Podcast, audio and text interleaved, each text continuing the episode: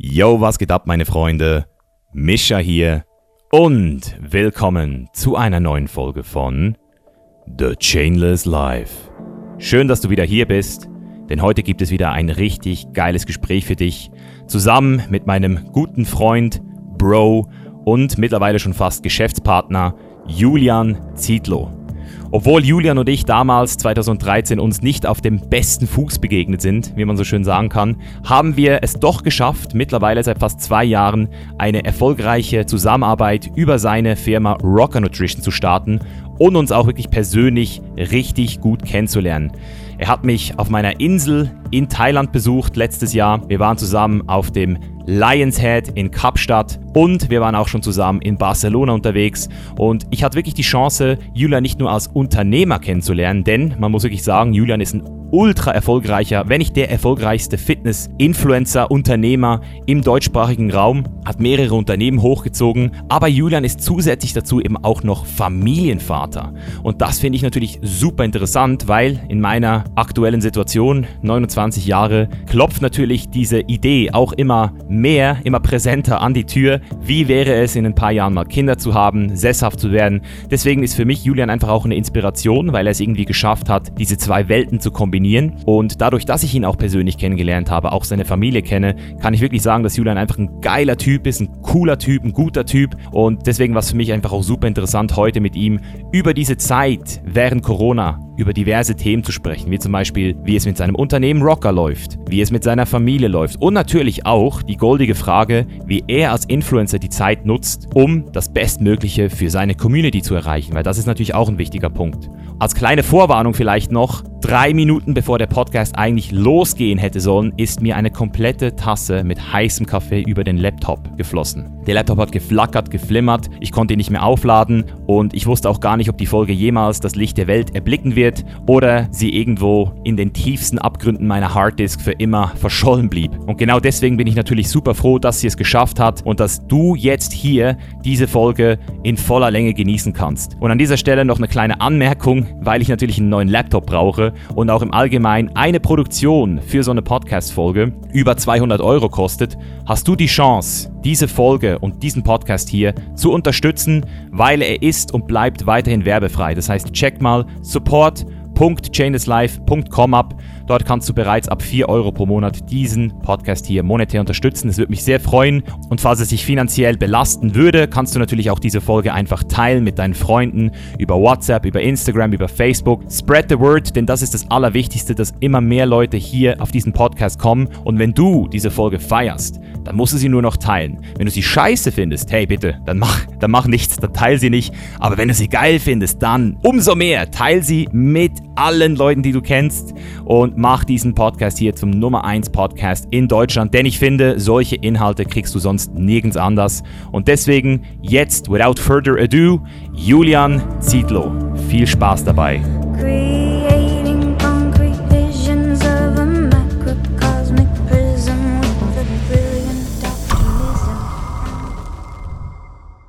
Alright, Julian. Ich würde sagen, wir warten gar nicht mehr lange und fangen an. Das ist eine absolute Notstandssituation. Nicht wegen Corona, sondern weil vor zehn Minuten tatsächlich eine ganze Tasse Kaffee auf diesen Laptop, vor dem ich gerade sitze, draufgeleert wurde. Der Bildschirm flackert schon. Es kann sein, dass diese Episode nie das Licht der Welt sehen wird. Aber wir probieren es trotzdem. oh Mann, du Armer. Tust mir natürlich extrem leid. Ja. Ja, Mann. Vielleicht direkt zu dir, Julian das letzte Mal, als wir gesprochen haben hier auf Podcast, war, glaube ich, ziemlich genau ein Jahr her. Da haben wir über alles andere gesprochen als über das, was wir heute wahrscheinlich sprechen werden. Ich glaube, wir hätten es auch nie erwartet und deswegen vielleicht direkt so, wie geht's dir in dieser doch sehr speziellen Zeit mittlerweile? Amisha, du kennst mich mittlerweile, glaube ich, auch, äh, auch wenn wir uns noch nicht so super oft gesehen haben, kannst du mich, glaube ich, ganz gut einschätzen. Ähm, ich bin ja Unternehmer, das heißt also, ich gehe mit Grenzsituationen eigentlich den kompletten Tag um, ja, vor allem in dem Bereich, in dem ich arbeite. Und für mich ist es wirklich, es ist das Spiel des Lebens. Und es ist eine jetzt etwas härtere Episode, wo sich nun mal auch wieder die Spreu vom Weizen trennt, was auch natürlich wieder das Mindset angeht, nichts anderes. Es ist auch wieder ein Gedankenkonstrukt, alles oder vieles passiert in unserem Kopf. Ähm, wir malen vor allem als Deutscher, vielleicht auch als Schweizer, das kann ich nicht beurteilen, den Teufel an die Wand heißt, also, wir machen alles immer krasser und größer und schlimmer, als es ist. Und wenn du dich ein paar Jahre mit Persönlichkeitsentwicklung beschäftigst, dann weißt du auch irgendwann, das Ganze einzuordnen. Ja, nicht alles schwarz und weiß zu sehen, sondern auch zu differenzieren. Und ich denke, da habe ich einen großen Sprung gemacht, was es angeht. Und deshalb kann ich hier sagen, das läuft gut, das läuft schlecht. Ganz easy.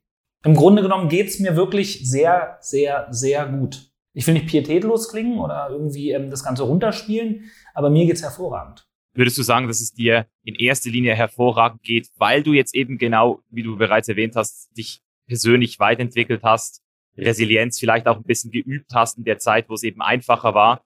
Oder würdest du sagen, dass es einfach noch nicht so richtig scheiße wurde, vielleicht bis jetzt, wie du es Weißt du, ich meine, so, was müsste passieren, damit du sagen würdest, scheiße, Mann, jetzt geht's mir sogar zu weit, so. Hast du dir das schon mal überlegt? Du, ich bin relativ unabhängig. Ähm, ich bin relativ free. Ich kann auch mit wenig auskommen. Ich bin anders erzogen. Mein Vater, äh, ich erzähle mal gerne die Story, habe ich dir auch, glaube ich, schon mal erzählt, ähm, von unserer 36-Stunden-Fahrt in einem Golf 1 nach Portugal ohne Klimaanlage mit Fahrrädern auf dem Dach, also mit 120 km/h zum Ein-Sterne-Campingplatz und einer Gruppentoilette, wo man sich hinstellt. Also ich kann mit wenig. Solange ich es nicht muss, ist alles cool und ich fühle mich gut, aber ich kann auch mit sehr wenig. Ich bin auch kein Typ, der, ich brauche jetzt meine Freiheit und bin der Freedom-Mensch. Du bist, glaube ich, viel eher so ein Typ. Ja, ähm, ich fühle mich weder eingeengt noch irgendetwas. Ich habe auch gemerkt, ich bin relativ oft zu Hause.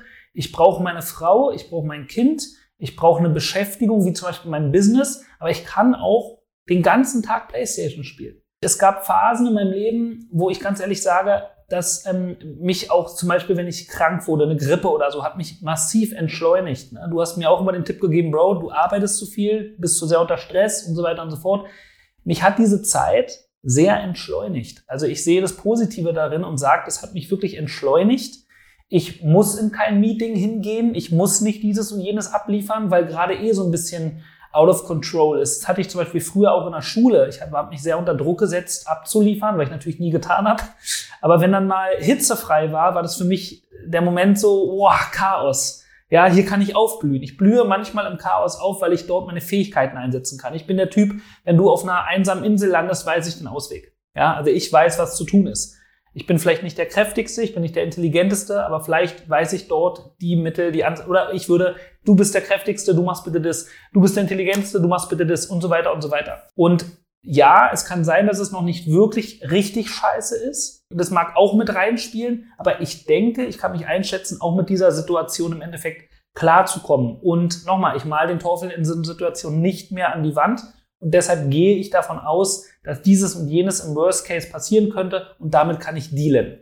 Easy ja. going. Ja. Das heißt, deine Eigenschaft, wenn ich jetzt das so raushöre, ist es eigentlich einfach einen kühlen Kopf zu bewahren, wenn alle anderen in der Regel emotional langsam aber sicher am Ende sind. Also das merke ich jetzt gerade in diesem Moment auch lustigerweise, dass ich jetzt noch einen Podcast versuche mit dir aufzunehmen, irgendwie habe ich innerhalb von einer Sekunde 3500 Euro abgeschrieben, einen kompletten Nachmittag oder vielleicht ein paar Tage abgeschrieben und die Realität einfach akzeptiert und versuche jetzt trotzdem hier diesen Podcast zu machen. Und ich glaube, das ist ja das, was bei Corona jetzt auch so ein bisschen gefragt ist. Also diese Etappen, die du jetzt die letzten Wochen durchgemacht hast. Vielleicht kannst du mir noch mal erklären, wie das auch als Leader, wie du dich jetzt auch so ein bisschen eben so beschreibst, jetzt auch in Bezug auf vielleicht auf dein Unternehmen zuerst mal, wie, wie hast du denn diese Etappen gemeistert? Also wie lange geht es, bis du etwas hörst, es für dich verarbeiten musst, alleine gehe ich davon aus, und dann aber auch direkt wieder sagst, okay, gut, und ich bin jetzt der Typ, der der Erste ist, der die Leute wieder versucht, weil du musst ja sozusagen cool bleiben. Deswegen, was waren da so die letzten Wochen vielleicht so bei Rocker und du als Unternehmer auch? Ich kann aus Krisen unheimlich Kraft ähm, entwickeln, unheimlich Motivation entwickeln und auch Glaube und positives Denken auf andere vermitteln. Und vor allem, weil auch schon viel passiert ist. Darum bin ich auch froh, dass wir schon relativ viele Krisen hatten, relativ oft angegriffen sind. Ich kann an dem Ganzen was Gutes sehen. Und die nächste Herausforderung ist immer krasser als die letzte Herausforderung. Ja, und das passiert peu à peu. Wenn mir die ganzen Sachen in der Vergangenheit nicht passiert wären, könnte ich hiermit wahrscheinlich überhaupt gar nicht dealen und würde sagen, oh mein Gott, was passiert jetzt und was passiert hier und was passiert jetzt. Ich habe natürlich auch ein sehr starkes Team, was ich mir aufgebaut habe. Aber dieses Team wäre nicht hier, wenn ich das Mindset von vor fünf Jahren hätte. Das heißt also, kühler Kopf ist ein sehr gutes Stichwort. Und vor allem das Wissen darum, nicht immer richtig zu liegen und nicht richtig liegen zu müssen und seine Entscheidung auch im Nachhinein als bescheuert anzusehen. Es sind so ein paar Faktoren, die man sich einfach immer und immer wieder sagen muss. Man ist nicht perfekt, man macht Fehler und wir sind Menschen und wir sind auch geboren, irgendwo um Fehler zu machen und es ist vollkommen okay. So, und wenn du mit so einer Ruhe an gewisse Themen rangehst, ja, oder dort auch sagst, hey, zwar ist im Moment die Logistik sehr behindert, also nicht behindert im Sinne, sondern sind wirklich also gehindert quasi, weil nun mal ähm, auch ein gewisser Teil an Arbeitern wegfällt, die aus, vielleicht aus dem Ausland kommt und so weiter und so weiter. Dafür haben wir aber, bup, bup, bup, bup, bup, bup. dafür habe ich aber viel mehr Kopf gerade, um Marketing zu machen, sei es auf meinem Kanal oder auf anderen Kanälen oder mir irgendwas auszudenken. Also immer die Kehrseite der Medaille sehen. Egal ob du sagst, es ist alles gut, du musst immer die Kehrseite sehen und dir auch einprogrammieren und planen. Und genauso beim Schlechten. Alles hat zwei Seiten. Also ich bin überhaupt kein Fan von totalem Denken. Das ist gut, das ist schlecht. Du kannst auch für eine Sache sein, wenn du nur 60 Prozent damit einverstanden bist. Solange du erörtern kannst, dass es auch negative Seiten gibt. Und genauso umgekehrt. Ich kann sagen, was ist an dem Lockdown gut, was ist daran schlecht bin ich zu 51 Prozent dafür oder zu 49 Prozent. Verstehst du? Also ja. du musst dann allem gute und schlechte Sachen sehen können und dann für dich selber einordnen und selbst, so selbstbewusst über die Zeit werden, dass du das dann auch einfach differenzieren kannst. Da bin ich ein ganz großer Fan geworden. Ich habe mich enorm mit diesem Thema Differenzierung in den letzten Wochen auseinandergesetzt. Wenn ich mir zum Beispiel das komplette Social Media ansehe. Ein hochspannendes Feld und ich denke, dass diese Anschauung, das habe ich mir fast schon selber beigebracht und gelernt und immer wieder hinterfragt, mich wahnsinnig weitergebracht hat. Es ist auch sehr zermürbend, weil man ehrlich gesagt nur noch Mord und Totschlag quasi im Internet gegeneinander sieht und man wirklich manchmal denkt, wow, es verletzt mich so ein bisschen, gerade was ich alles sehe. Und ich weiß aber, das ist auch wieder nur ein Prozess, um da einen gewissen Abstand zu nehmen und zu sagen, okay, das ist der normale Weg des Menschen und es passiert jetzt gerade eine Phase, ähm, woraus hoffentlich was Gutes entsteht. Ich denke, eine der Sachen, die du jetzt gerade gesagt hast, und das muss man vielleicht an dieser Stelle nochmal hervorheben, ist, dass du eben selbst sagst, hey, auch ich mache Fehler, auch ich werde immer wieder Fehler machen und ich bin nicht perfekt. Und ich glaube, diese Haltung gegenüber dir selbst strahlt ja dann auch, oder sage ich mal so, inspiriert ja dann auch dein Umfeld, deine Mitarbeiter, auch sich selbst zu erlauben, nicht perfekt sein zu müssen. Weil das ist, glaube ich, so dieser Anspruch, wenn du den an dich selbst hättest, dann würde das wahrscheinlich auch dein Umfeld stark unter Druck setzen. Ich glaube, das ist eine sehr wichtige Eigenschaft eines Leaders, so weit zu gehen, dass man sich selbst eben auch nicht aufs Podest stellt und sagen kann, hey Leute, schau mal, wir sind zusammen hier drin, wir alle machen Fehler, das ist okay.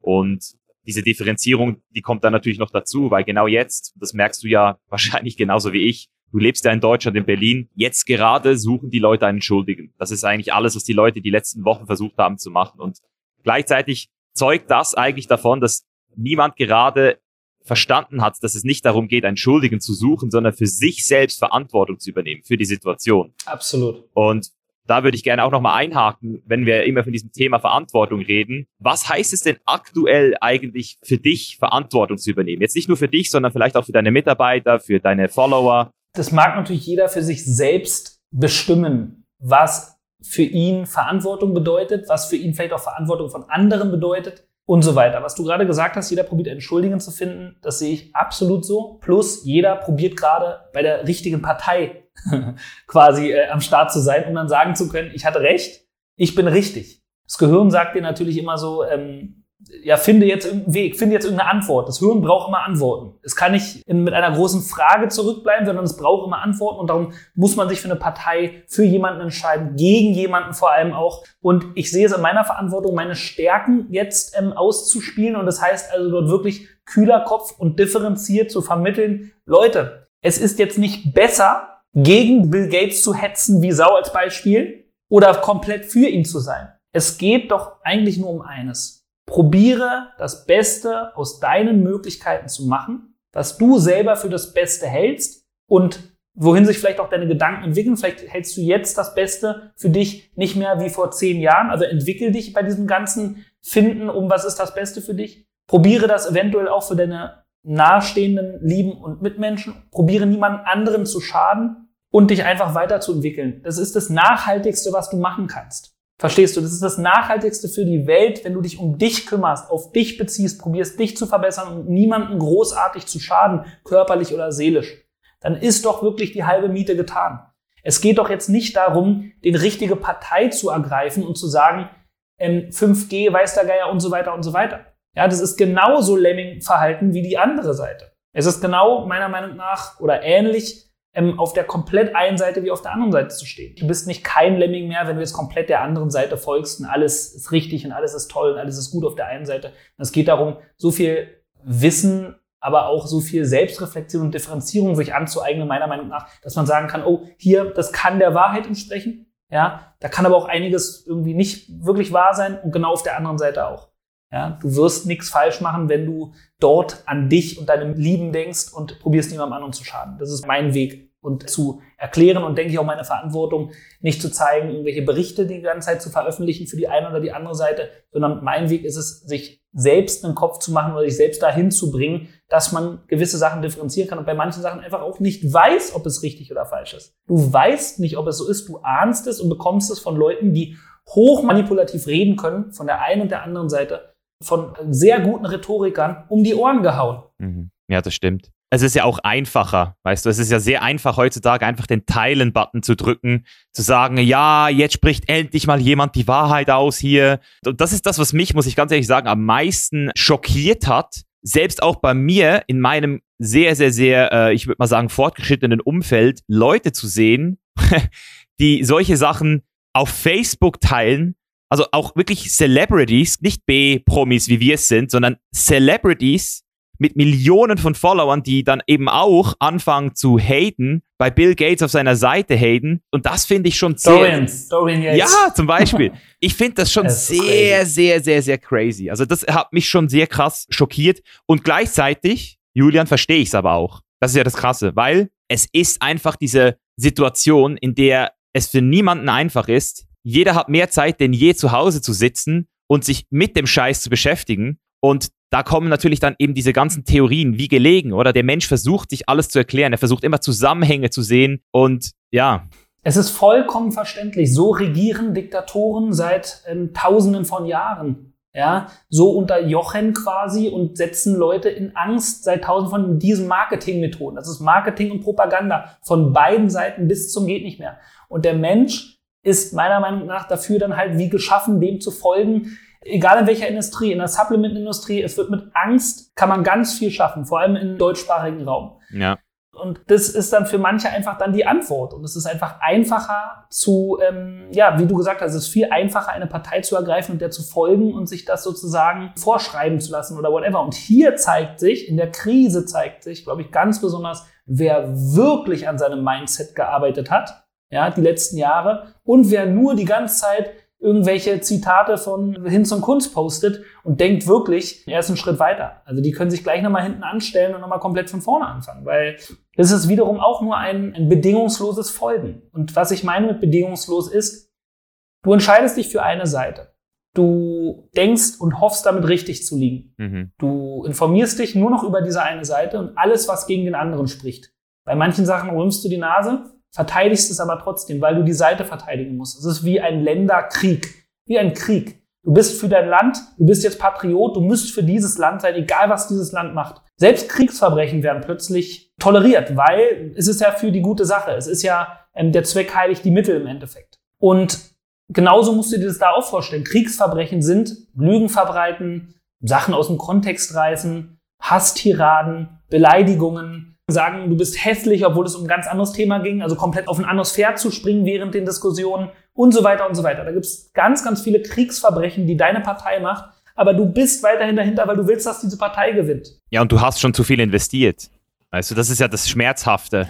Ja. Je mehr du investierst, desto ja. schmerzhafter wird es, seine Meinung wieder zu ändern. Was ich auch sagen muss, ist, ich habe mich ja auch mit einem Video geäußert die letzten Tage, wo es wirklich darum geht, seine eigene Unwissenheit einfach auch mal zu verstehen und dass es eben nicht so einfach ist, diesen blinden Fleck bei sich zu entdecken. Und dann haben sehr viele Leute mir geschrieben, ja, bei Mischa haben wir nicht alle das Recht auf eine freie Meinung. Und du hast jetzt schon deinen Kopf geschüttelt. Ich würde sehr gerne auch deine Meinung hören, weil ich bin natürlich dann in mich rein und habe mir überlegt, warte jetzt mal, was ist denn eigentlich der Sinn einer Meinung und wer sollte eine Meinung haben? Und ich denke schon, dass es grundsätzlich nichts Falsches ist, dass Leute die Möglichkeit haben, ihre Meinung zu teilen. Aber jetzt bei einem Fall, wo die Leute in Rage gekommen sind, weil diese Videos über 5G runtergenommen wurden, habe ich mich halt dann schon mal gefragt, so wieso wurden die runtergenommen?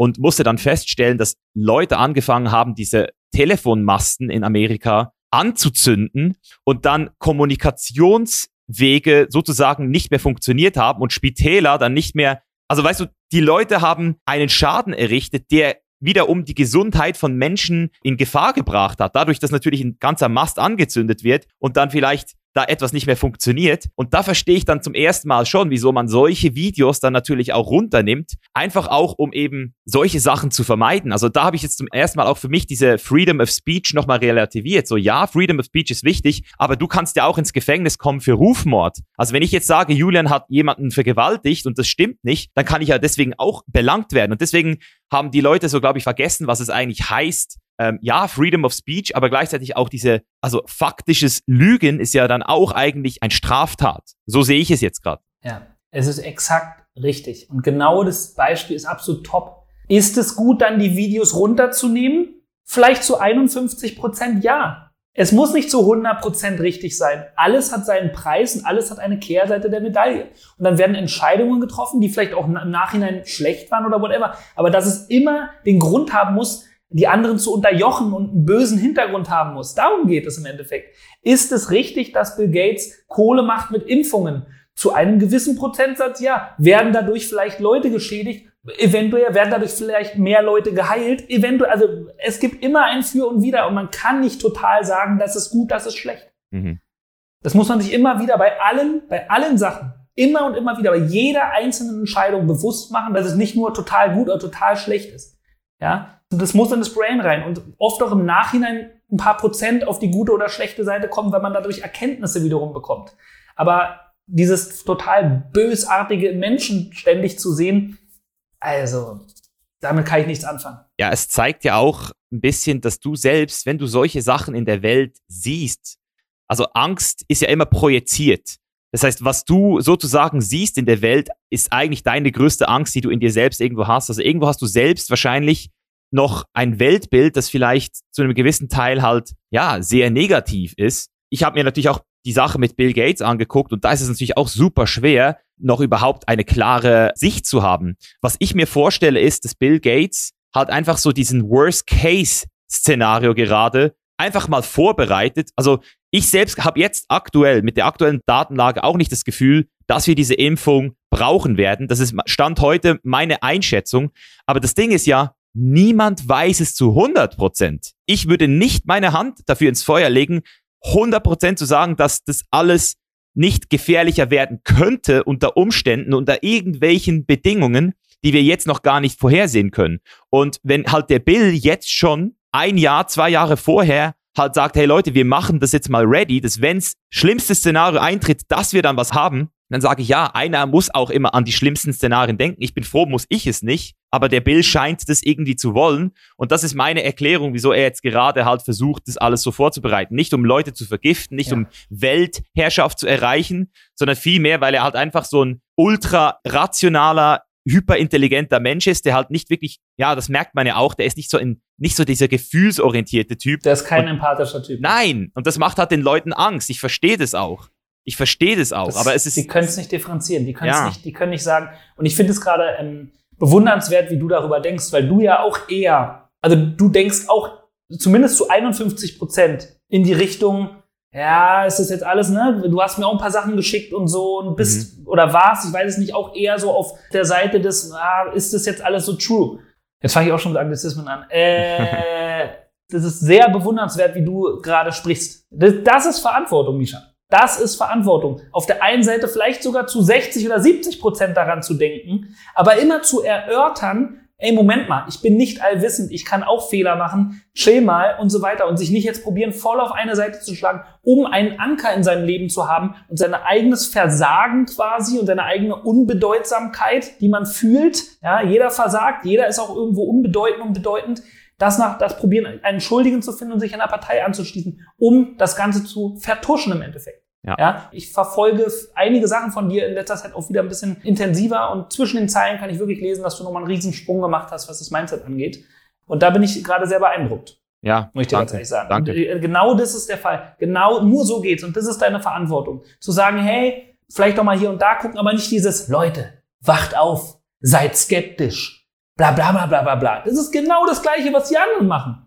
Das ist Angst machen. Genauso das, was sie anderen vorwerfen, ja, ist genau das Gleiche nur auf der anderen Seite. Die wollen alle nur Bedeutsamkeit. Egal welcher große YouTuber, volle Kanne, die Mega-Verschwörung macht, er will genau das Gleiche wie die anderen. Macht, Geld und Bedeutsamkeit. Fertig aus. Ja. Ja, das Wort kritisches Denken ist irgendwie ein bisschen durch die Scheiße gezogen worden die Wahnsinn. letzten Monate, weil kritisch Denken erfordert eben genau das, was du jetzt erwähnt hast, sich beide Seiten anzuhören. Und ich habe diesen Prozess halt jetzt ein paar Mal durchgemacht. Das letzte Mal mit der ganzen Plant-Based-Geschichte, vegan ja oder nein, das, das Thema habe ich halt jetzt fünf Jahre auf beiden Seiten durchgekaut. Und ich weiß, dass es nicht dieses Schwarz und Weiß gibt. Und deswegen ähm, ist es auch so wichtig, hier jetzt einfach zu differenzieren. So, ja, ich finde, dass momentan die Faktenlage sehr undeutlich ist und das ist ja auch mein größtes Problem.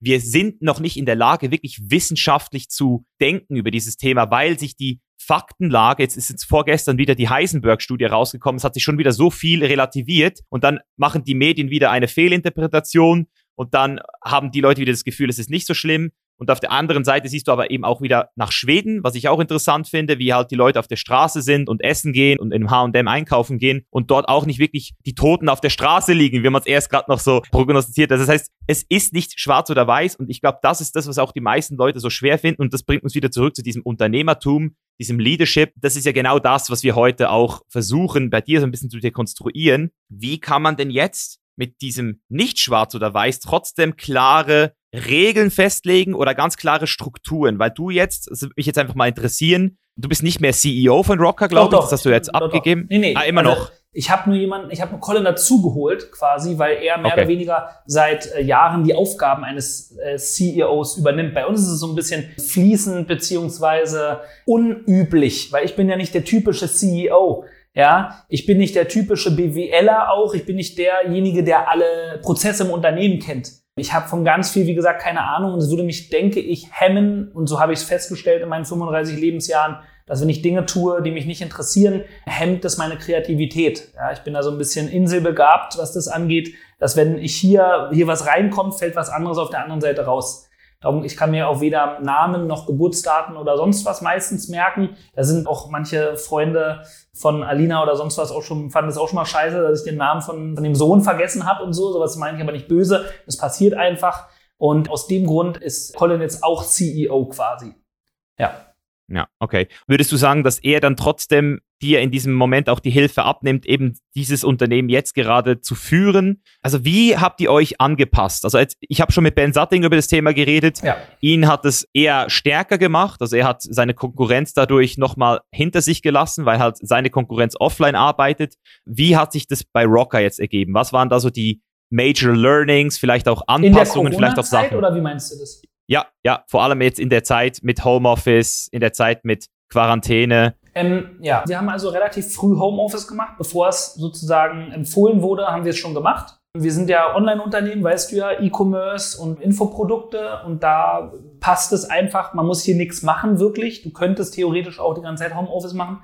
Wir sind nur sehr stark, auch was dieses One-to-One -One angeht. Da ist Colin einmal stark auf seine Art und Weise und ich stark auf meine Art und Weise. Das heißt, wenn wir hier Leute haben, mit denen zusammen kreative Prozesse zum Beispiel machen, für den Instagram-Kanal von Rocker, dann bin ich immer besser. Ja, ob es notwendig ist, weiß ich nicht, aber ich bin immer besser, wenn ich die Leute vor meiner Nase habe. Dann geht man auch top motiviert einfach raus, weil man zusammen was Geiles entwickelt hat, zusammen im Raum war. Ich finde, so eine Begegnung von Menschen ist schon eine sehr wichtige Sache. Ich könnte mir nicht vorstellen, oder ich kann es mir schwer vorstellen, das immer über Skype oder sonst irgendwas oder Zoom oder hier und da zu machen. Ich finde sowas immer schwer. Ich hätte dich jetzt viel lieber vor der Nase als über einen äh, Zoom nach in die Schweiz. Ganz einfach. Ich bin ein Mensch, der braucht es irgendwie oder findet es besser zumindest. Ich habe festgestellt, dass die High-Performer noch high-performiger werden. Ja, das hat Colin auch festgestellt, dass die Leute, die selbst organisiert sind, Eigenverantwortung haben. Theo zum Beispiel, der hat jetzt gerade vierjähriges, übrigens heute, kennst du ja auch, Produktentwicklung wow. Rocker. Der wurde, ist nochmal über sich hinausgewachsen. Ja, das ist eine absolute Rakete. Und dann gibt es natürlich auch Leute, die mit der Selbstorganisation ein bisschen Probleme haben, dafür andere Sachen aber sehr gut können, die in der Zeit auch so ein bisschen gestruggelt sind. Ne? Das sprechen wir dann auch offen an. Und ähm, auch hier wieder, es gibt nicht voll gut, voll schlecht. Wir haben das Beste Mögliche getan, um ein Ausbreiten einer Pandemie zu vermeiden. Ja, sollte es die in diesem Maße geben und haben unser Bestes draus gemacht. Ganz einfach. Vom wirtschaftlichen her muss ich ganz ehrlich sagen, bei Rocker jetzt äh, war das überhaupt keine negative Sache. Ja, wir haben natürlich auch enorm Kosten gespart durch FIBO und Co. Aber jetzt, sagen wir mal so, von dem Umsatz her haben wir da jetzt nichts gemerkt, wobei man aber auch nicht Jahre untereinander vergleichen kann. Ja, so denke ich. Nee. Komm, du kannst nicht, wenn du ein super special, geiles Produkt releast, was total innovativ ist, wie zum Beispiel auch eine Pizza, ja, kannst du dann nicht mit dem letzten Jahr vergleichen. Ja, und bei uns ist jedes Jahr irgendwie anders, darum fällt mir das schwer, ähm, da irgendwie Vergleiche zu tun. Ich will auf jeden Fall immer wachsen, das ist klar, das tun wir auch. Aber wie gesagt, also wirtschaftlich hat das jetzt nicht wehgetan. Bei Boom Boom ist es zum Beispiel eine andere Sache. Bei Boom Boom ist es so, dass sich natürlich ähm, auch Lieferungen verzögert haben von Klamotten und so weiter. Und wenn wir nicht so solide und ähm, eine schlanke Firma wären, ja, die gut wirtschaftet, hätten wir natürlich auch Probleme. Ja. Du siehst die venture-finanzierten Unternehmen, die bekommen dann 30 Millionen von irgendwelchen Investoren, müssen dann aber auch abliefern, neue Standorte machen, diversifizieren, dies, das, jenes und haben so ein Investment, aber keine Gewinne im Endeffekt oder wenig Gewinne, die sterben dann natürlich, beziehungsweise ähm, haben dann massive Probleme, müssen Kurzarbeit anmelden und so weiter. Sowas mussten wir alles nicht tun. Wiederum bei einer anderen Sache, ähm, unsere Kosmetik, das wird dann wahrscheinlich auch, ähm, ich weiß nicht, ob wir die retten können, muss ich ganz ehrlich zugeben. Und ich bin nicht gewillt, von den anderen Firmen etwas sozusagen auch Arbeitskraft und so weiter in die Kosmetik zu investieren, weil wir im Moment einfach dort die Leute brauchen. Ja, wir sind immer so, dass wir eher einen Tick zu viel Arbeit haben. Wir haben nie zu viele Leute. Ja, es gibt so venture-finanzierte Unternehmen, sagen wir mal, ein Foodspring, MyProtein und so weiter und so fort, die, glaube ich, für jede Position vier Leute haben. Da kann sich der eine auch mal ausruhen und so weiter. Das ist bei uns dann natürlich eher nicht so der Fall, sondern wir wachsen natürlich enorm in alle möglichen Bereiche. Dann übernimmt es erstmal jemand und so weiter und so fort. Und bei der Kosmetik ist einfach so, also Ocean Waste Plastic, damit arbeiten wir und so weiter. Das kannst du natürlich in der Phase jetzt hier alles komplett vergessen und da kam keine neue Lieferung und so weiter und so weiter. Das sind natürlich massive Probleme. Wenn ich davon jetzt abhängig gewesen wäre, genauso, wenn ich nur vom Boom Boom und Happy Blush abhängig gewesen wäre, dann wäre es ein bisschen wäre schwer geworden, sagen wir mal so. Auf der anderen Seite muss ich sagen, dass ich vom Mindset auch mich so weitergearbeitet habe in den letzten zwei Jahren, dass selbst wenn jetzt alles zusammenkrachen sollte, mir geht's wirklich gut. Ich habe natürlich den Vorteil, dass ich auch schon in den letzten Jahren gut gewirtschaftet habe, auch ähm, davon jetzt nicht mehr so abhängig bin, sondern dass ähm, großer, riesiges Spiel und Spaß ist, mit dem nötigen Ernst natürlich, aber diese Sorge dort nicht habe. Deshalb kann ich da, glaube ich, relativ beruhigt so oder so, ob es jetzt alles auseinanderfliegt oder nicht, rangehen. Für mich persönlich zumindest.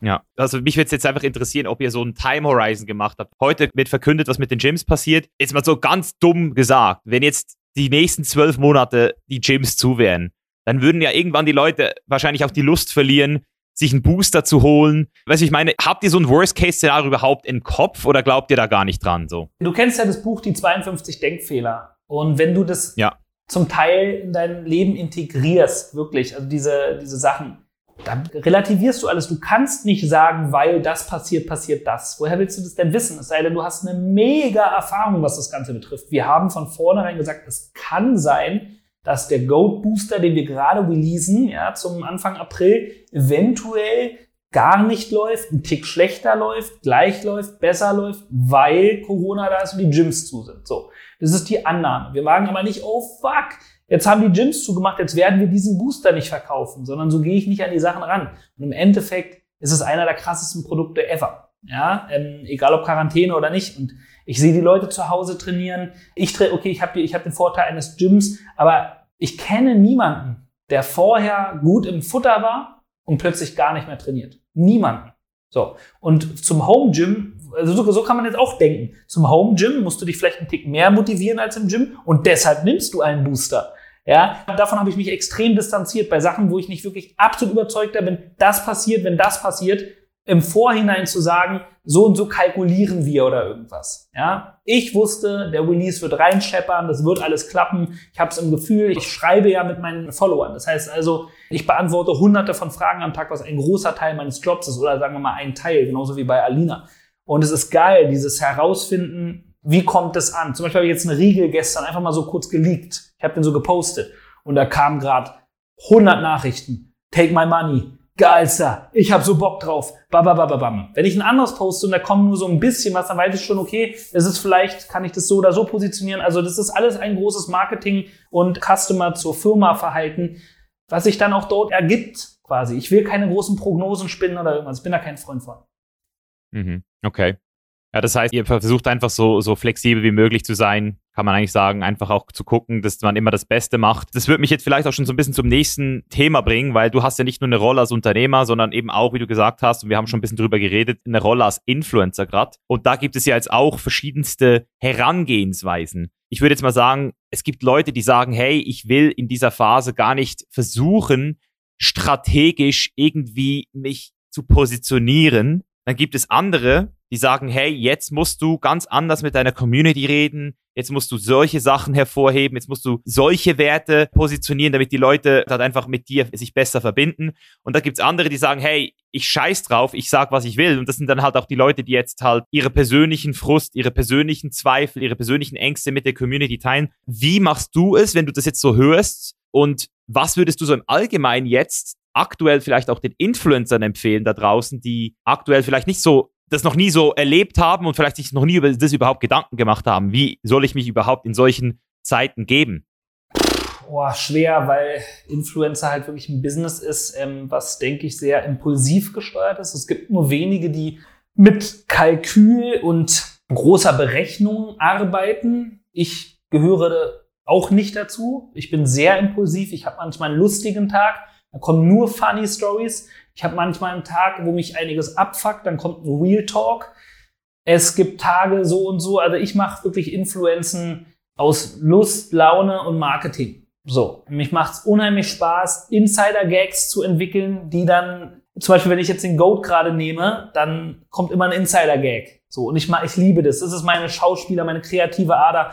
Das macht mir ganz viel Spaß, wenn mir die Leute dann Lachsmilies schicken und so. Das, das ist halt total eine coole Sache ich glaube, man positioniert sich vielleicht schon von selbst, wenn man einfach mal loslässt. Ja, wenn du einfach lässt, guck mal, ich bin der lustige Unternehmer, wo viele sagen, wow, marketingtechnisch echt voll am Start, ist aber auch sehr kontrovers. Aber ähm, vom Mindset her konnten wir ihn seit zehn Jahren bei seiner Entwicklung zugucken und er hat einen großen Step nach vorne gemacht und ist erfolgreich. Fertig. Ja, also weiß nicht, ob das als Positionierung reicht. Vielleicht noch, da ich wunderschön aussehe, aber ansonsten, nein, Quatsch.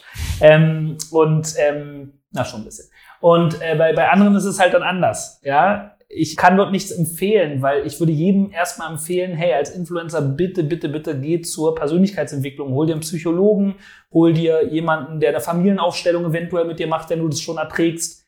Arbeite an deiner Wurzel, weil es ist nicht besonders normal, so denke ich, dass man sich vor eine Kamera setzt und sein Leben dokumentiert. Das ist meiner Meinung nach nichts Normales und auch nur in gewissen Bereichen etwas Gesundes. Ich finde es nicht gesund für 99 Prozent der Leute.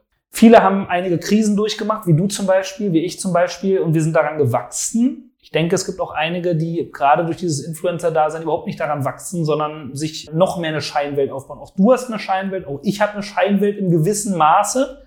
Aber die sollte man vielleicht so klein wie möglich halten. Dass, wenn man jetzt zum Beispiel als Influencer angegriffen wird, dass einem nicht sein Leben zusammenbricht das ist nicht die reale Welt. Weil viele sind davon natürlich auch finanziell abhängig von diesem Influencer-Dasein. Und wenn dort dann ein Angriff kommt, der dein Image und äh, der dich komplett diskreditiert und dich als Idioten dasteht, ist wahrscheinlich ein großer Vertriebskanal oder ähm, es ist die Gefahr, dass ein großer Vertriebskanal oder der Vertriebskanal überhaupt zusammenbricht. Darum werden die meisten Influencer nie authentisch handeln können, weil sie Angst haben, ertappt zu werden, weil sie Fehler haben. Und damit meine ich jetzt nicht, dass sie eine krumme Nase haben oder hier und da mal ein bisschen blöd sind, sondern die ganz tiefen und gefährlichen Sachen, die man auf keinen Fall will, dass die an die Öffentlichkeit gelangen, egal ob es irgendwas, keine Ahnung, man hat eine, Vor eine Fetischvorliebe oder man äh, hat schon mal jemanden abgezockt oder man ist eigentlich ähm, vom Mindset her ein armes Würstchen, aber spielt sich groß auf und so weiter und so fort. Also diese ganz tiefen Abgründe, die Leichen im Keller. Und es ist ganz normal, dass man nicht will. Die hat jeder Mensch, die will man nicht, dass die nach außen kommen, aber jeder Influencer, der natürlich davon abhängig ist, einen Vertriebskanal zu haben,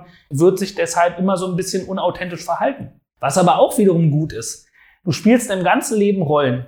Wenn ich mit meiner Tochter rede, habe ich doch eine andere Rolle, als wenn ich mit dir rede. Wenn ich im Business ein knallhartes Meeting habe, habe ich doch eine andere Rolle, als wenn ich mit meiner Frau kuschel und so weiter und so fort. Ja, und das darf man nicht vergessen, dass das Ganze nicht besonders gesund ist, solange man nicht objektiv auf diese ganze Szenerie raufgucken kann. Darum etwas zu empfehlen, wie sich irgendjemand verhalten soll, liegt mir komplett fern. Ich würde einfach nur jedem empfehlen, mal sich an der Wurzel ein bisschen zu arbeiten, seines psychischen Denken. Da wird ganz viel frei und vielleicht macht ihm dann Social Media auch mehr Spaß, weil ich kenne kaum einen Influencer, also wenige, denen es wirklich, wirklich Spaß macht, sondern es ja. ist mehr oder weniger, ich muss das jetzt machen. Ich muss heute noch ein Bild machen. Ich habe ab und zu Gespräche auch mit Leuten, die sagen, oh ja, und die Bilder, dann sage ich, what the fuck, Alter. Das ist deine einzige Aufgabe quasi, ja. Das ist jetzt nichts aus dem Team Rocker, also ich diskreditiere niemanden aus meinem Team, es war jemand anderes, mit dem ich gesprochen habe. Und der hat gesagt, ja, dann muss ich noch ein Bild machen, immer dieses, dann sage ich, mach was anderes. Dann geh an die Kasse bei Rewe, Alter, aber beschwer dich bitte nicht über diesen eigentlich ziemlich, meiner Meinung nach, ziemlich geilen Job so. Ja, es ist diese gleiche Nörgelkultur, entpuppt sich jetzt plötzlich im Social Media. Du weißt gar nicht, wie viele Paare dort riesige Probleme haben, weil sie sich gegenseitig anzicken, wenn ein Bild nicht richtig stimmt, wenn der die Story reinredet. Man ist eigentlich nur noch am Handy. Man kann gar keinen Film mehr auf Netflix gucken, weil jeder nur noch hier drauf ist und gar nichts mitbekommt. Darauf sind ja die Serien und Filme fast schon ausgelegt, dass man währenddessen am Handy irgendwie was daddeln kann. Es ist crazy, dieses ganze Business, da würde ich am liebsten mal ein Buch drüber schreiben, ist halt völlig auf den absoluten ähm, Grundbedürfnis der Bedeutsamkeit quasi, ist für mich fast schon Grundbedürfnis, gehangen und eigentlich komplett ungesund, wenn du damit nicht weißt, umzugehen. Mhm. Du hast ein paar sehr gute Punkte gemacht. Am Ende des Tages musst du zuerst mal für dich eruieren, hast du hier wirklich das Interesse überhaupt, das Ganze als Business zu machen? Und bevor du das überhaupt entscheiden kannst, in meinen Augen, musst du zuerst mal definieren, was du denn authentischerweise überhaupt bereit bist, von dir zu teilen und wo die Grenzen sind. Und das, über das reden wir dann nachher nochmal ein bisschen. Das ist ja auch eben so eine persönliche Entscheidung. Es gibt ja Leute, die teilen wirklich alles mit ihrer Social Media Welt. Ich habe das ja auch gemacht und ich bin jetzt an einem Punkt, wo ich das Gefühl habe, ich gehe nicht zurück, weil ich es nicht mehr kann, weil ich habe es ja schon gemacht. Ich war ja schon dort, wo die Leute förmlich mit mir gelebt haben. Ich habe über ein Jahr jeden Tag gevloggt, aber ich habe gemerkt, es gibt den Leuten nicht mehr einen wirklichen Mehrwert. Also mein Wert ist immer Wachstum und Mehrwert. Das ist für mich ganz wichtig. Und wenn ich jetzt so schaue, und da hatten wir ja auch eine Diskussion vor ein paar Wochen mal, wo du gesagt hast, hey Bro, es wäre so geil, mal wieder von dir einen Vlog zu sehen, was bei dir so abgeht, wie in den guten alten Zeiten. Und ich habe einfach für mich entschieden, ja, das ist zwar geil, und wenn ich mal Bock habe, das zu machen, wie zum Beispiel jetzt, als ich aus Argentinien geflüchtet bin, da mache ich das, aber sonst will ich nur noch Videos machen, wo ich weiß, wenn die, jemand, der sich jetzt dieses Video anschaut, er auch in zwei Jahren noch davon profitieren kann. Ein zeitloses Video über ein psychologisches Modell, über eine Erkenntnis, über einen Glaubenssatz. Und deswegen macht's mir jetzt aktuell wieder richtig fett Spaß, Influencer zu sein. Also es ist mehr denn je, weil ich einfach meine Zeit vor dem Schreibtisch verbringen darf, recherchieren darf, meine eigenen Glaubenssätze nochmal hinterfragen darf, Perspektiven einnehmen darf und diese dann auch mit der Welt teilen. Und wo ich das zum ersten Mal richtig gemerkt habe, ist, als ich seit über einem Monat einfach nicht mehr meine Klicks gecheckt habe. Weil früher war das für mich ultra wichtig. Klicks, das war für mich so diese Metric. Und als ich dann gemerkt habe, so scheiße, mein neues Publikum ist nicht mehr 100.000 Personen groß, sondern noch vielleicht 10.000 Personen groß, hat sich das natürlich auch in den Klicks dann gezeigt. Aber mittlerweile merke ich einfach, hey, die Klicks sind nur, also es klingt jetzt vielleicht ein bisschen doof, aber manchmal habe ich das Gefühl, je mehr Klicks du ziehen kannst auf YouTube, desto mehr Leute sprichst du halt einfach insgesamt an. Aber das ist ja nicht, das sind ja nicht alles deine Homies dann. Das sind dann vielleicht Leute, die einfach grundsätzlich einfach das cool finden, was du machst. Ein Katzenvideo zieht auch Millionen von Klicks. Aber ebenso, je tiefer der Content dann auch ist, je anspruchsvoller, desto logischerweise auch weniger Leute können sich damit Ach, auch beschäftigen, absolut. oder? Das ist ja da, guck mal, alles hat seinen Preis, auch dort. Auch dort kannst ja. du wiederum sagen, alles hat seinen Preis. Und dann hat es einfach was damit zu tun, was du cool findest. Du kannst jetzt sagen dazu, es ist viel besser generell, wenn man spitz positionierte Videos macht, ja? Oder du kannst sagen, ich find's besser. Ich find's besser, ja? Aber viele sagen, es ist besser. Es ist nicht besser. Auch wenn du sagst, der Mehrwert ist das Wichtige. Viele würden aber vielleicht sogar, ähm, wenn man jetzt Daily Vlogs macht und jeden Tag entertained wird, Entertainment ist eine unheimlich wichtige Sache, ja, für den Menschen. Eine unheimlich wichtige Sache. Und darum ähm, diskreditiere ich auch nicht zum Beispiel andere Kanäle, die nur Bullshit machen oder Blödsinn oder die verdummen die Jugend. Sowas war immer, also sowas wurde immer schon gesagt. Ja, wer war das Aristoteles, der gesagt hat, dass die Jugend oder Sokrates, dass die Jugend hört nicht mehr zu, ist, ist faul und so weiter. Ja, das war 500 vor Christi. Also es wird immer wird die neue Jugend, die neue Generation und die Videos und die Sachen, die dafür da sind, wird immer als blöd und Verdummung und sonst was dargestellt. Ja, ich finde den Content, den du machst, sehr gut. Was ich dir damals zum Beispiel geschrieben habe, ist, ach, wenn ich dich so sehe, ich, ich, komme immer in Schwärmen, ja, der große blonde Muskelmann, der am Strand irgendwo am Start ist, du bist da gerade abgestiegen von deinem Roller und da kam ich so in diese Nostalgie und dachte, ey, also weil dich habe ich mir auch super gerne angeguckt, bevor du zu Team Rocker kamst.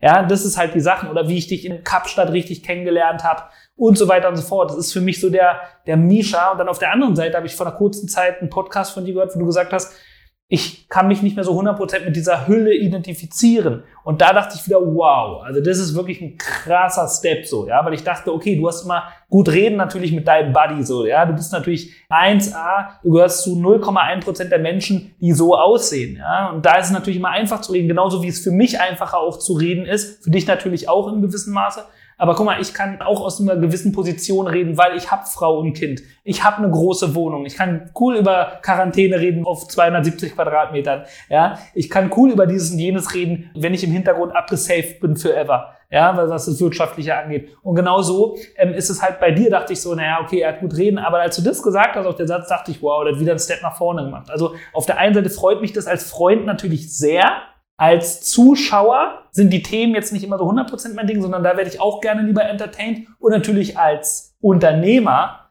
ja, ist es natürlich eigentlich wirtschaftlich tausendmal krasser, wenn du der Fitness-Guy bist, der in den Ländern rumtingelt, zwischendurch den Booster oder sonst was trinkst, ja, und dann abgehst und hier und da und geile Moves machst. Also, ich sehe das immer aus vielen Aspekten. Ich bin natürlich unheimlich stolz auf dich, dass du so eine Entwicklung äh, genommen hast.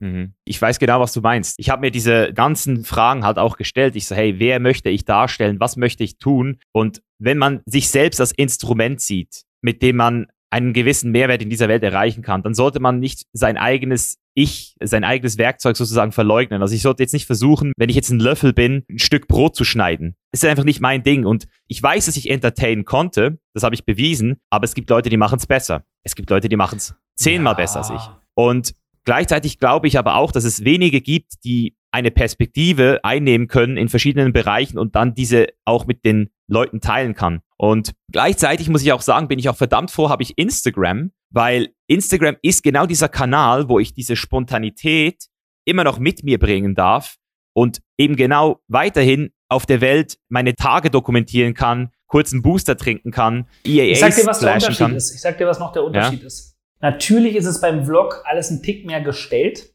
weil es noch ein Tick unspontaner ist, was aber natürlich auch den Entertainment-Faktor nach oben macht. Und man sieht dich oder man hat dich sehr oft ganz gesehen. Aus einer anderen Perspektive, nicht aus der Vlogger-Cam. Weil Vloggen können einige und Insta-Story können einige, aber YouTube können wenige. Mhm. Das ist nochmal der Unterschied. Bei YouTube musst du ein Thumbnail wählen, einen Titel wählen. Du musst anspruchsvoll cutten, du musst dies, du musst alles möglich machen. Warum können es so wenige? Weil es ein, das die Königsdisziplin ist. Insta-Story können halt viele. Das sehe ich eher. Und bei der zweiten Sache, weil du gerade gesagt hast, es gibt bessere beim Entertainen. Ja klar, es gibt auch tausendmal bessere Unternehmer als mich, aber darum lasse ich es ja nicht, erstens. Und zweitens, jeder hat doch auf seine spezielle Art. Du bist ja unique. Und so gerade wie du am Start bist, ja, blond, groß, Schweizer, dieses äh, ständig englische Wörter, irgendwas so hart positioniert, das kannst du auch nicht nachmachen. Du kannst einige Sachen nachmachen, dich kann man nicht nachmachen. Und deshalb habe ich dir das gesagt, ich sag dir das ja nicht umsonst.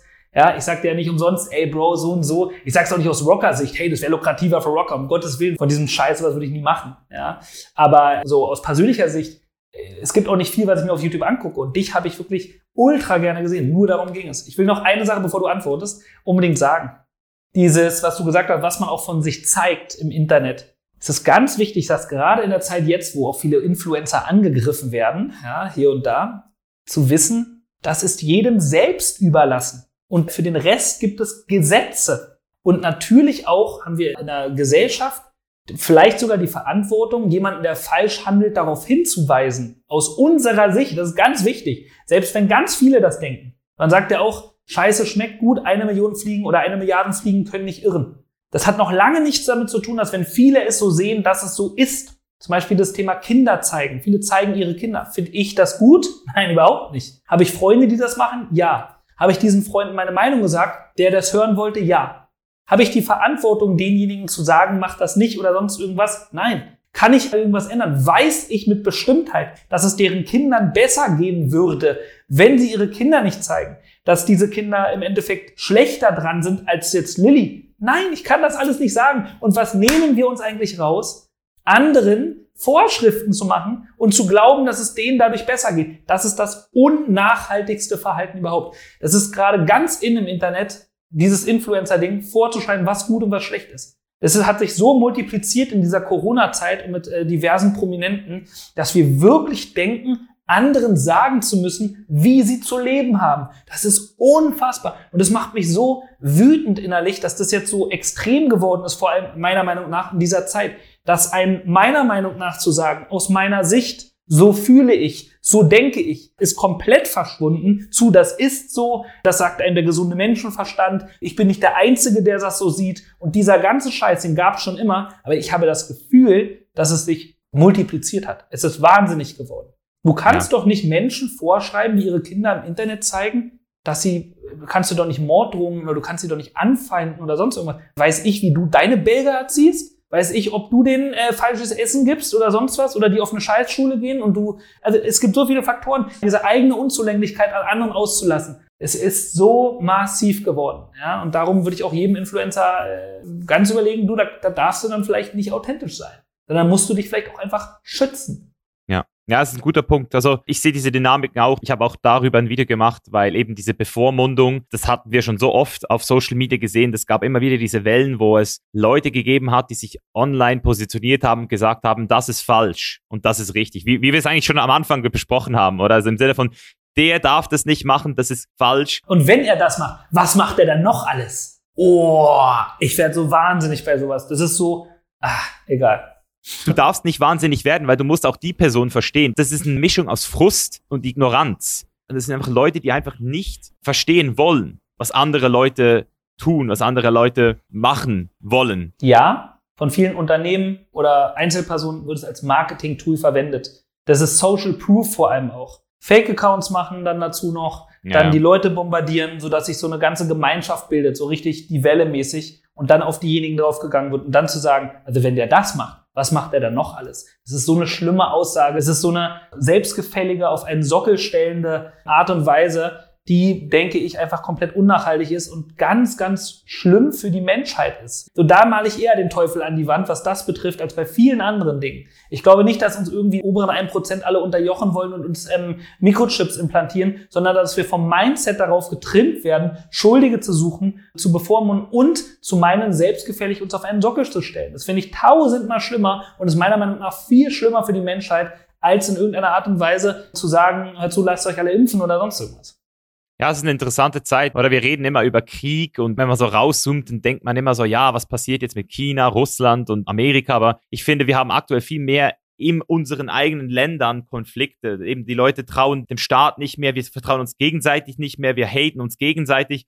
Und ich glaube, es ist einfach auch hier wieder so ein Test und auch so eine, also fast schon so ein bisschen spirituelle Erkenntnis auch, so im Sinne von, wer bin ich eigentlich geworden? Also jetzt Corona hat für mich so ein bisschen, nicht nur bei mir, sondern auch bei anderen Leuten, die ich halt beobachte, so ein bisschen dieses, wer ist diese Person eigentlich geworden, rausgebracht, so. Also du kannst dich sehr gut nochmal selbst neu kennenlernen und auch andere Leute, auch andere Länder nochmal einfach auch so von der Vogelperspektive betrachten. So, was läuft bei denen? Wie reden die Leute? Wie gehen sie miteinander um? Und deswegen, man kann es jetzt wirklich auch wieder aus einem positiven, dienenden Blickwinkel sehen und sagen, okay, ich mache jetzt hier einfach nochmal für mich so einen Reality-Check und sehe genau, wer eigentlich jetzt wirklich seine Maske fallen lässt, auch in diesen Zeiten und wie die Leute eben wirklich drauf sind. Ich muss sagen, zum Beispiel in meinem Freundeskreis, ich habe ein Glück einen sehr großen und sehr engen Freundeskreis. Ich habe bestimmt 30 super gute Freunde und Freundinnen. Da muss ich ganz ehrlich sagen, da gibt es keinen, der sich so massiv,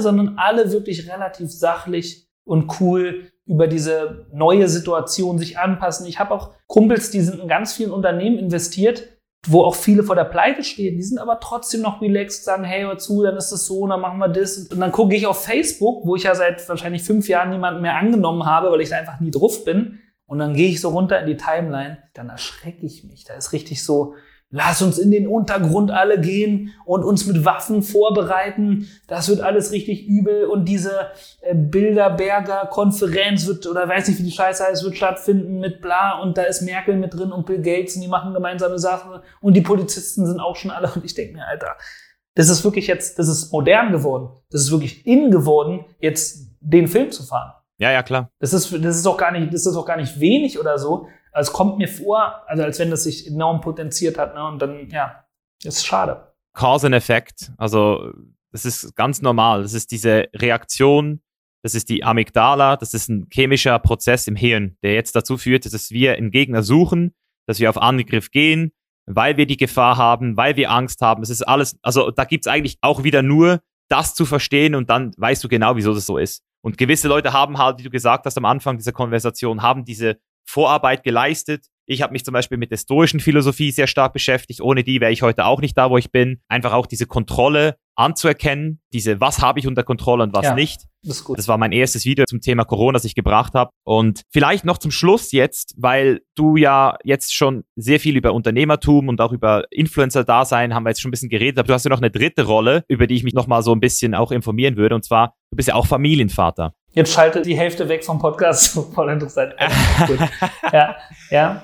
Deswegen, was mich jetzt am allermeisten mal interessieren würde, ist, wie redest du aktuell mit deiner Tochter? Also wie redet man in Corona mit seinen Kindern über dieses Thema? Erklärt man das denen? Versucht man das nicht zu stark mit denen zu thematisieren? Wie gehst du da vor? Das würde mich super interessieren. Ich bin so locker mit meinem Kind. Ich bin so locker, was das angeht. Ich sag, Lilly, hör zu, draußen haben ein paar mehr Leute Fieber. Man muss jetzt ein bisschen auf was achten. Kita ist im Moment nicht so probiere ihr das Beste zu ermöglichen. Wir machen Faxen, wir ähm, probieren trotzdem einen strukturierten Alltag zu haben. Das heißt also, sie geht dann und dann ins Bett. Sie darf nur eine Stunde am Tag iPad oder Fernsehen oder sonst was. Finden manche schon zu viel. Ich finde es easy going. Sie bekommt dann und dann Essen. Ich probiere den Alltag geregelt zu haben, ihr trotzdem ähm, auch ein bisschen was zu bieten. Also wir gehen raus dann und spielen oder dieses und jenes natürlich für uns ultra anstrengend, wenn du die ganze Zeit ein Kind am Start hast ja, viele haben jetzt auch vielleicht gemerkt, oh, die Lehrer sind gar nicht schuld, sondern mein Kind selbst ein Quatsch. Also wir gehen da, wir sind da easy. Also wirklich, ich mache keine Angst, ich mache nicht irgendwie, alles ist jetzt äh, einfach, sondern ja, im Moment ist mit Oma küssen, ist im Moment nicht. Ja, wir können vielleicht mal vorbeigehen und winken und so. Sie ist auch dann ein bisschen traurig und sagt Oma, Opa mal wiedersehen. Aber auf der anderen Seite ist es auch ein Kind, das sind für die zwei Monate. Ich wusste, dass es nicht allzu super lange gehen wird. Also wie gesagt, auch diese ganzen Maßnahmen, die ergriffen werden, auch dort musst du für dich sehen, ohne jetzt großartig das Gesetz zu brechen, weil vieles davon sind ja auch übrigens Empfehlungen.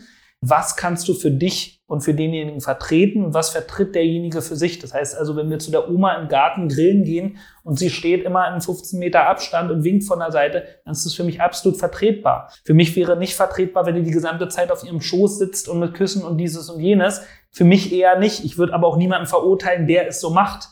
Ja, also auch dort kann man sich die Maßnahmen angucken und für sich selber und seinen Horizont überlegen, wo gehe ich damit, wo nicht, wo vertraue ich, was sehe ich als cool an oder sonst was. Und dann gibt's dann halt noch die Regeln, nach denen man sich, finde ich, halten sollte. An die, an die wirklichen Gesetze sollte man sich halten, weil wir wollen ja nun mal in einem Staat leben, wo es auch gewisse Regeln gibt. Ja, weil die Regeln nun mal auch gut sind. Wenn man die für nicht gut empfindet, dann geht man in die Politik zum Beispiel. Mhm. Das heißt, du hast einfach deiner Tochter erklärt, das sind Leute krank. Ich stelle mir das halt so vor, was würde ich jetzt meinem Sohn sagen? Würde ich jetzt ihm sagen, draußen ist eine Pandemie, ihm erklären, was der Unterschied zwischen einer Pandemie und einer Epidemie ist? Also, ja, okay, Lilly, Lilly ist ja dreieinhalb. Ah ja, stimmt, sie sind noch sehr jung, gell? Super und jung. Du kannst es doch genauso, wie du es in deinem Kopf, wenn sie fünf wäre, würde ich ja sagen dazu, da gibt es gerade eine Art Grippe, die heißt Corona und ein paar Leute infizieren sich ein bisschen mehr, die ist neu, ja, die ist nicht so wie eine normale Grippe und da muss man einfach ein bisschen Acht geben. Ja, ja. Easy. Warum muss man das jetzt oh, ab im Bunker oder auf der anderen Seite, oh, ist doch gar kein Problem. Warum muss man seine eigene festgefahrene Meinung auf sein Kind übertragen? Du, Lilly, wie ich dir auch schon mal gesagt habe, ich liebe sie bedingungslos und auch wenn sie eine komplett andere Meinung hat als ich. Du weißt, wie ich das meine. Die kann lieben, wen sie will, die kann einen Beruf ausführen, wen sie will.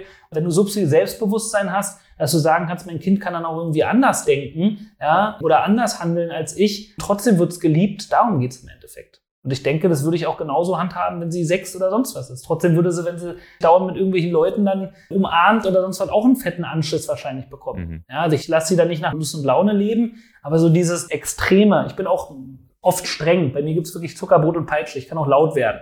Ja, ich bin jetzt nicht der absolute Easygoing-Vater, sondern es gibt ganz klare Regeln. So. Aber was sowas betrifft, keine Panikmache. Easy. Fair enough. Fair enough.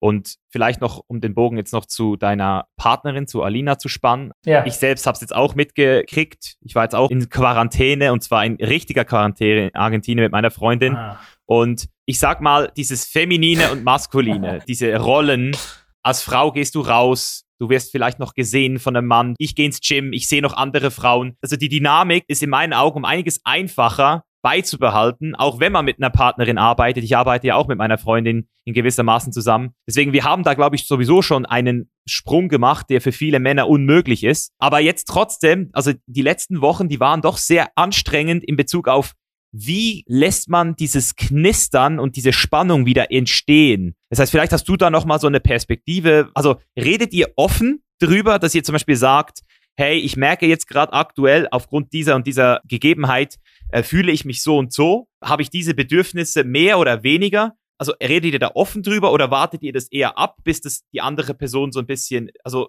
das würde mich noch mal so ein Wunder nehmen, weil du ja schon verheiratet bist. Wir haben, wir haben gelernt, auf die Zeichen zu achten. Mhm. Wir haben gelernt, uns selbst zu hinterfragen. Wir haben gelernt, selbst zu checken, wenn man übers Ziel hinausgeschossen ist, zum Beispiel, in einem Streit oder sonst was. Und da bedarf es nicht so allzu vieler Worte. Es gab in dieser Zeit Ups und Downs, ähm, wie in jeder Lebensphase.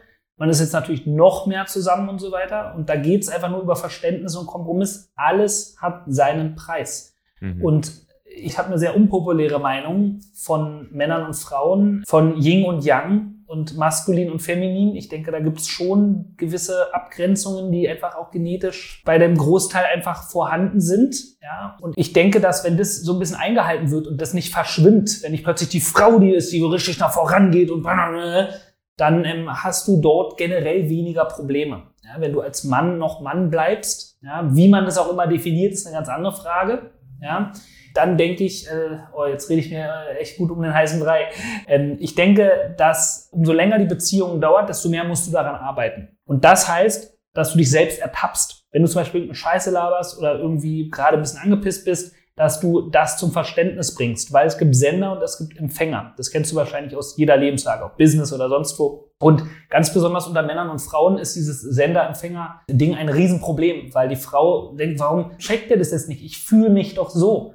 Und der Mann hat es gar nicht gecheckt. Ja, deshalb muss man oft darüber reden. Ja, wir sind mittlerweile an dem Punkt, weil wir auch schon 15 Jahre zusammen sind, 16 Jahre fast, dass gewisse Zeichen wie Augenkontakt oder irgendwas anderes reicht, um zu verstehen, oh, da muss ich vielleicht doch lieber in die oder in die Richtung. Und das ist nicht nur von ihr, sondern auch von mir, dass man dann wirklich sagt, oh, na, vielleicht doch ein bisschen mehr Zuneigung oder doch ein bisschen weniger gerade.